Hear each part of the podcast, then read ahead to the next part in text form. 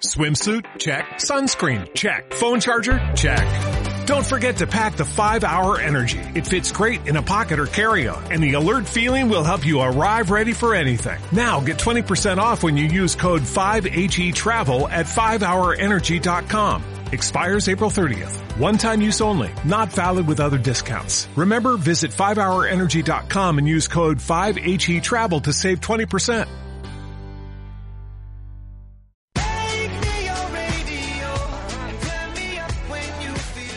Esto es Ciencia en Estéreo, un espacio para difundir ciencia. En nuestra evolución como seres humanos hemos aprendido a interpretar, a significar el mundo, los acontecimientos, y nos resulta muy útil como una forma de dar sentido a nuestra vida, aunque también es la fuente de mucha frustración y sufrimiento. Y esta distinción básica entre describir el mundo y significar el mundo hay que gestionarla con cuidado, una vez más, en nuestro Ciencia en Estéreo nos vamos a ocupar de describir.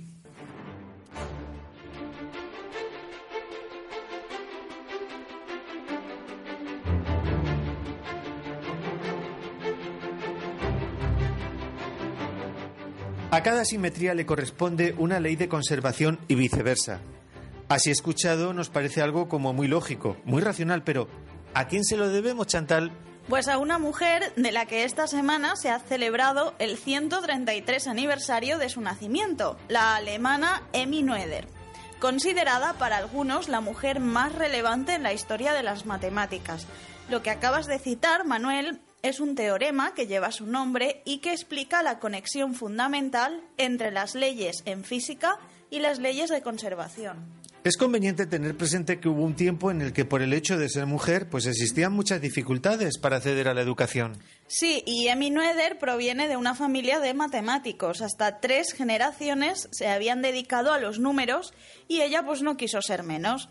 Aprendió acudiendo a las clases que impartía su padre en la universidad, ya que bueno, pues hay que recordar que era una época en la que no se admitían mujeres en las aulas y iba pues de simple oyente. Aunque mira por dónde la persistencia es algo que Emi desarrolló. Consiguió que la dejasen matricularse en Erlangen, la universidad de su ciudad natal, donde se doctoró con un célebre trabajo sobre los invariantes. Tal fue su éxito que el profesor David Hilbert la invitó a impartir una serie de conferencias en Gotinga, aunque no consiguió llevarlas a cabo por la oposición de parte del profesorado. Solo le permitieron acceder a un puesto no oficial de profesora asociada. Bueno, y las complicaciones continúan incrementándose ya que lamentablemente creció en un contexto político muy desafortunado para ella, ya que era judía. Reconocida en su mundo, pues no lo era por su propia nación, que le dio la espalda tras el ascenso de Hitler al poder aquella alemana no estaba hecha para genios por el mero hecho de ser judíos y Emmy Noether fue un caso más de los dotados que fueron ninguneados y olvidados. Le fue imposible seguir dando clase en la Universidad de Gotinga tras la aprobación de la ley para la restauración del servicio civil profesional, que impedía mantener su puesto a los funcionarios que fueran judíos y políticamente sospechosos. Por lo que se vio obligada, bueno, pues a emigrar a Estados Unidos. Exacto, donde continuó sus estudios y trabajos en el Instituto de Estudios Avanzados de Princeton, compaginándolos con su labor de profesora en Bryn Mawr. Allí desarrolló su labor hasta que dos años más tarde le descubrieron un tumor pélvico y falleció a consecuencia de la operación. Desde aquí exhortamos y alentamos a que muchas más mujeres se matriculen y orienten sus vocaciones en carreras de ciencias. Hoy no existe en el mundo occidental razón alguna que lo impida. ¿Listo en Noticiencia, Chantal? Allá vamos. Muy bien. Bueno, David, venga, aprieta el botón que nos vamos.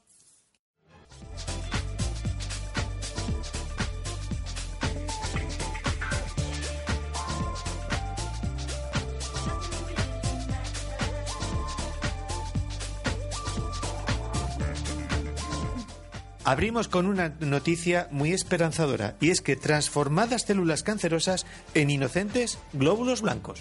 Así es, científicos de Estados Unidos convierten en laboratorio células cancerosas de una leucemia en glóbulos blancos de defensa del organismo. gracias a un conjunto de proteínas. Este fenómeno podría presentarse como una nueva estrategia terapéutica para curar la leucemia. Estupendo, y de la esperanza a lo llamativo, y es que cada persona alberga un kilo de bacterias. Cada persona tiene en su interior alrededor de un kilo de microorganismos. Es lo que los científicos llaman microbiota. Básicamente pues son bacterias, aunque también virus, hongos y levaduras, que están presentes en todo nuestro cuerpo, aunque en mayor medida en el intestino. Estos microorganismos participan no solo en la digestión, sino también en procesos inflamatorios, inmunitarios, cánceres e incluso depresión o autismo. Y esta noticia va a traer de cabeza a estos eh, ecologistas de tiempos pasados donde todo era feliz, ya que el hombre ya contaminaba antes de la revolución industrial. Según muestran determinadas partículas halladas en un glaciar peruano, la actividad minera impulsada por los conquistadores españoles en América del Sur generó polución desde el siglo XVI. teníamos que ser precisamente los españoles narices. El hombre decide su destino biológico. CRISP es el nombre que recibe una nueva técnica para modificar los genomas, dando la posibilidad de reescribir el código genético humano.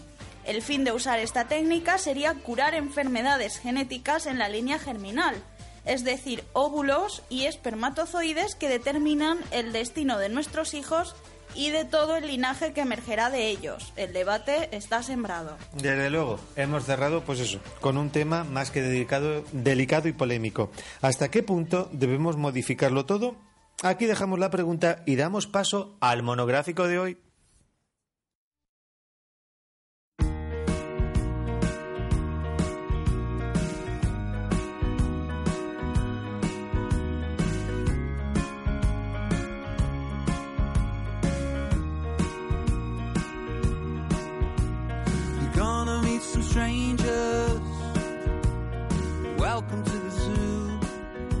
Aquí con nuestro monográfico veo muy bien a David y nunca mejor dicho, ya que él nos adelantó que este programa pues nos hablaría acerca de la visión y algunas de las patologías. Sin más, pues esto. Saludo David. Hola David. Hola Manuel. El ojo sin duda es para mí uno de los órganos más complejos que tenemos. Y lo es. De hecho, la complejidad del ojo ha sido utilizada por creacionistas o defensores del diseño racional. Para justificar el papel de una mano divina en la aparición del ser humano, tal y como lo conocemos. Organogram a ver si lo digo. Organográficamente, es decir, lo que es el órgano en sí me recuerda muchísimo a una cámara fotográfica que nos va a valer muy de ejemplo metafórico. Sí, ahora nos basaremos un poco en la explicación de las distintas partes del ojo, haciendo una pequeña analogía con las distintas partes de una cámara fotográfica. Pues nada, todo tuyo, David. A ver, empezando por la parte más externa del ojo, nos encontraríamos con la córnea. Mm. La córnea sería el equivalente a la lente más externa de los objetivos, es decir, si pensamos en una cámara típica, pues el cristal que está más a la parte de fuera, que es el cristal más externo del objetivo, pues sería un poco el equivalente a nuestra córnea. Y su función es protectora de lo que hay más hacia el interior o tiene más funciones. Además de la función protectora, es ya la primera lente del ojo. Es la responsable de las dos terceras partes de la potencia del ojo y su papel es refractar la luz para que los haces converjan en un punto concreto de la retina. Además, se encarga de gran parte del enfoque eh, en lo que es la visión, aunque es un enfoque de tipo fijo, como luego veremos. Ya. Nos sumergimos más hacia, más hacia el interior y nos encontramos con algo que sin duda marca los rasgos de una persona, y es el iris. El iris eh, sería el equivalente al diafragma de nuestros objetivos. Ese mecanismo que cuando lo mueves ves cómo pues, el agujerito se hace más grande o más pequeño. Ese agujero es el equivalente a nuestra pupila. Y la función del iris en nuestro ojo es exactamente la misma que el diafragma, dejar pasar más o menos luz según la situación. Si os fijáis, por ejemplo, en los gatos, cuando hay poca luz, mm. sus pupilas pues, son enormes para captar la mayor luz posible, mientras que ocurre lo contrario durante el día, donde las pupilas se hacen más pequeñas y toman esa forma de ojo de gato. El iris es la parte más externa que vemos, ¿no? Exacto, por detrás pasaríamos ya a la parte interna del ojo, también conocida por los oftalmólogos como cámara posterior. Y allí encontraríamos el cristalino.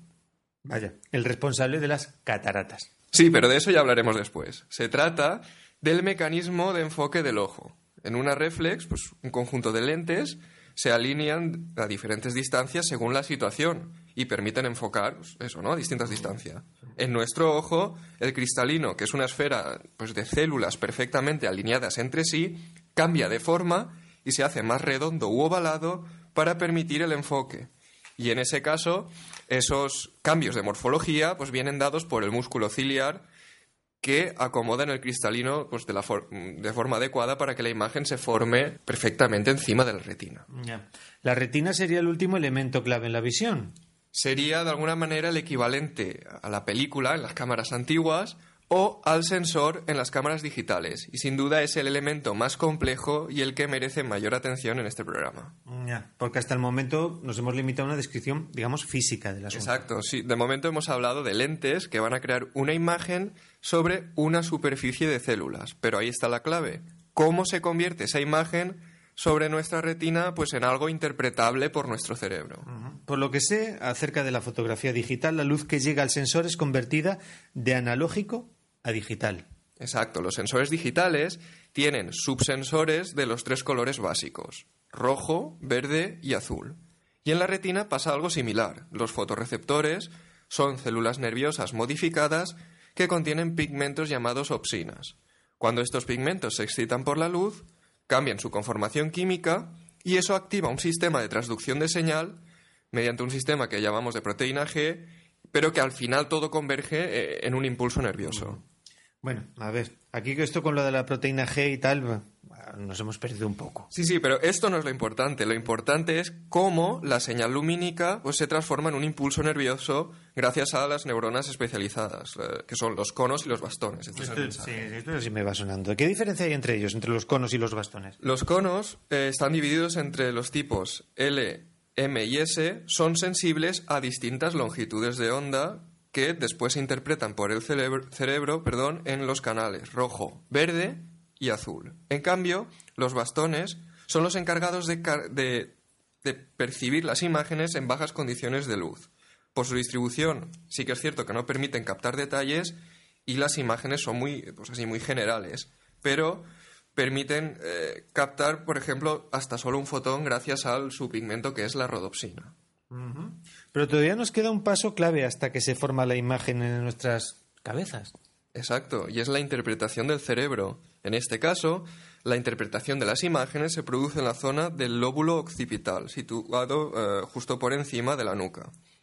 ¿Qué ocurre ahí dentro? Pues es un auténtico misterio. Lo que está claro es que la red neuronal se encarga de interpretar esos impulsos eh, pues, para decirnos lo que vemos.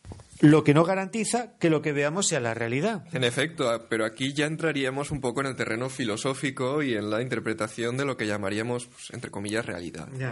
Bueno, muy buena explicación y sencilla. Espero que nuestros oyentes no se hayan perdido por el camino, pero ahora me gustaría hablar un poco más acerca de algunas patologías. Bueno, pues aquí tú mandas, así que ve enumerando si quieres y vamos comentando una a una. Venga, vamos a sacar la lista del súper y empezamos con quizá la más conocida de todas, porque todo el mundo tiene en casa alguna persona mayor que la padece o la va a padecer o estamos en camino de las cataratas. Las cataratas son una patología, pues, como tú has dicho, la más de común, porque la mayoría de veces derivan de la propia edad del paciente aunque puede también darse a distintas edades por otras causas.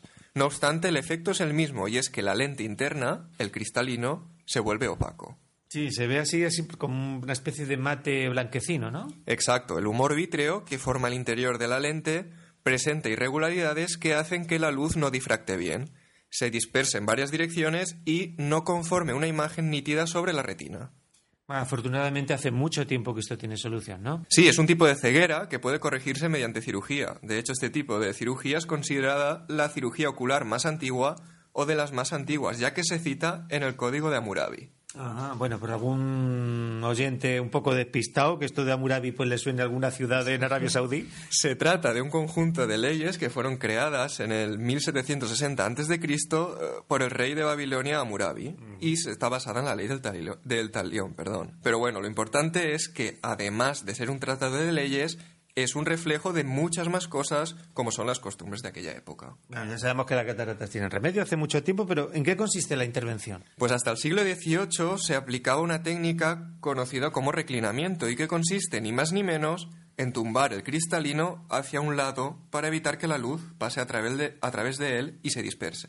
Mm, Pero entonces aquí no, no vería muy bien, que digamos. No, pero distinguían un poco mejor las formas que si el cristalino estaba opaco. Mm, ya. ¿Y en la actualidad? En la actualidad, la lente se rompe mediante ultrasonidos, se aspira y se sustituye por otra lente artificial, como una lentilla interna, vamos.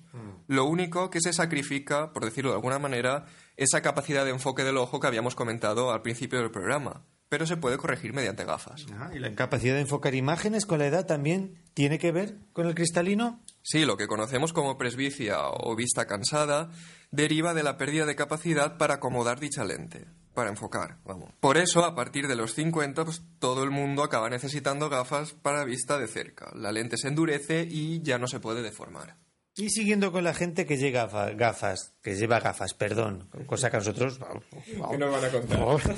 La, la miopía, una patología también más que común. Sí, pero en este caso no tiene que ver con el cristalino, sino con una deformación del globo ocular. En este caso, el globo ocular es más ovalado, aumentando la distancia que existe entre la retina y el cristalino, que es la lente más eh, interna. Esto hace que la imagen no se forme sobre la retina, sino antes, con lo cual no se ve nítida. Con las lentes corregimos este efecto atrasando la formación de la imagen para que lo haga justo encima de la retina. Y es una patología hereditaria, pero por suerte de fácil corrección. Y también muy común el astigmatismo. En este caso, el defecto sí que está en la lente más externa, en la córnea. Es una deformación pues que hace que no enfoquemos igual en vertical que en horizontal y no se ve buena definición. En muchas ocasiones va ligada también a la miopía por la propia deformación del glóbulo ocular. Y si hacemos una inmersión más hacia el interior del ojo, tenemos el problema de la visión del color, el famoso daltonismo. Una enfermedad que además está ligada al cromosoma X y que en varones pues, se va a dar siempre que se herede por parte de la madre, pues, al no tener otro cromosoma sano que contrarreste este efecto. Lo que no sabía es que había grados. Exacto, hemos hablado antes de cómo el ojo ve el color, distintos tipos de cono que hay según la longitud de onda y que absorben y marcan el color que se ve. Entonces, la ausencia de algún tipo de este tipo de conos o una mala distribución o desproporción da lugar a que la gente pues confunda los colores en diferentes grados. Y estas anomalías se detectan con las famosas tarjetas de colores. Sí, aunque en la actualidad hay otros test ya que son mucho más avanzados. Bueno, yo creo que el programa de hoy, pues, pues oye, chicos, nos ha quedado como muy completo. No, la verdad es que todo esto es muchísimo más complejo de lo que hemos hablado y si nos está oyendo algún óptico u oftalmólogo, pues estará acordando de nosotros o estará notando deficiencias. De hecho, nos hemos dejado un montón de patologías por comentar. Pero bueno, el objetivo es, como siempre, que la gente sepa un poco más acerca de este tema y que, pues, que eso, que sepan pero que no se conviertan en catedráticos. Divulgar es nuestro objetivo, no sentar cátedra de nada. Muchas gracias, David. Vete a los mandos y da paso al intermedio musical para que Chantal nos haga saber las recomendaciones de esta semana.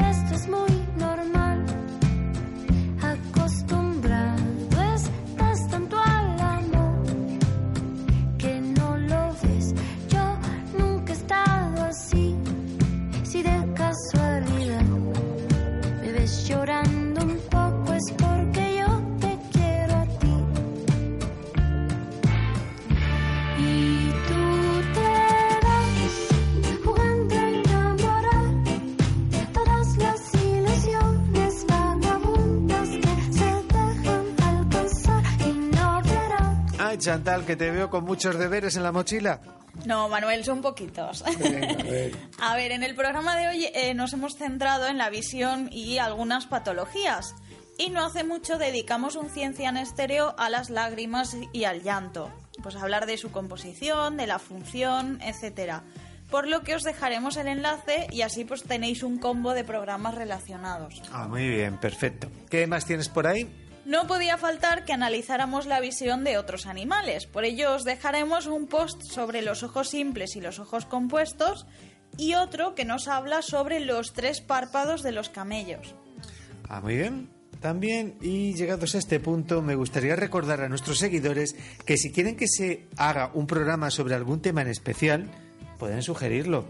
Nosotros estamos abiertos a todo. Ya saben, en el blog de Biogenmol o nos pueden llegar también las sugerencias a través de bueno, nuestra página en Facebook, ¿verdad? Sí, Manuel, intentamos hacer programas siempre variados, por ello las sugerencias pues son bienvenidas. De hecho, el programa próximo, ¿hay algo de mudanzas? A ver, vamos a cambiar totalmente de tercio y vamos a dedicarlo a migraciones. Ah, bueno, buen tema para aprovechar esta primavera en la que ya estamos instalados. Bueno, chicos, pues nada, a disfrutar de la primavera. Adiós. Hasta luego.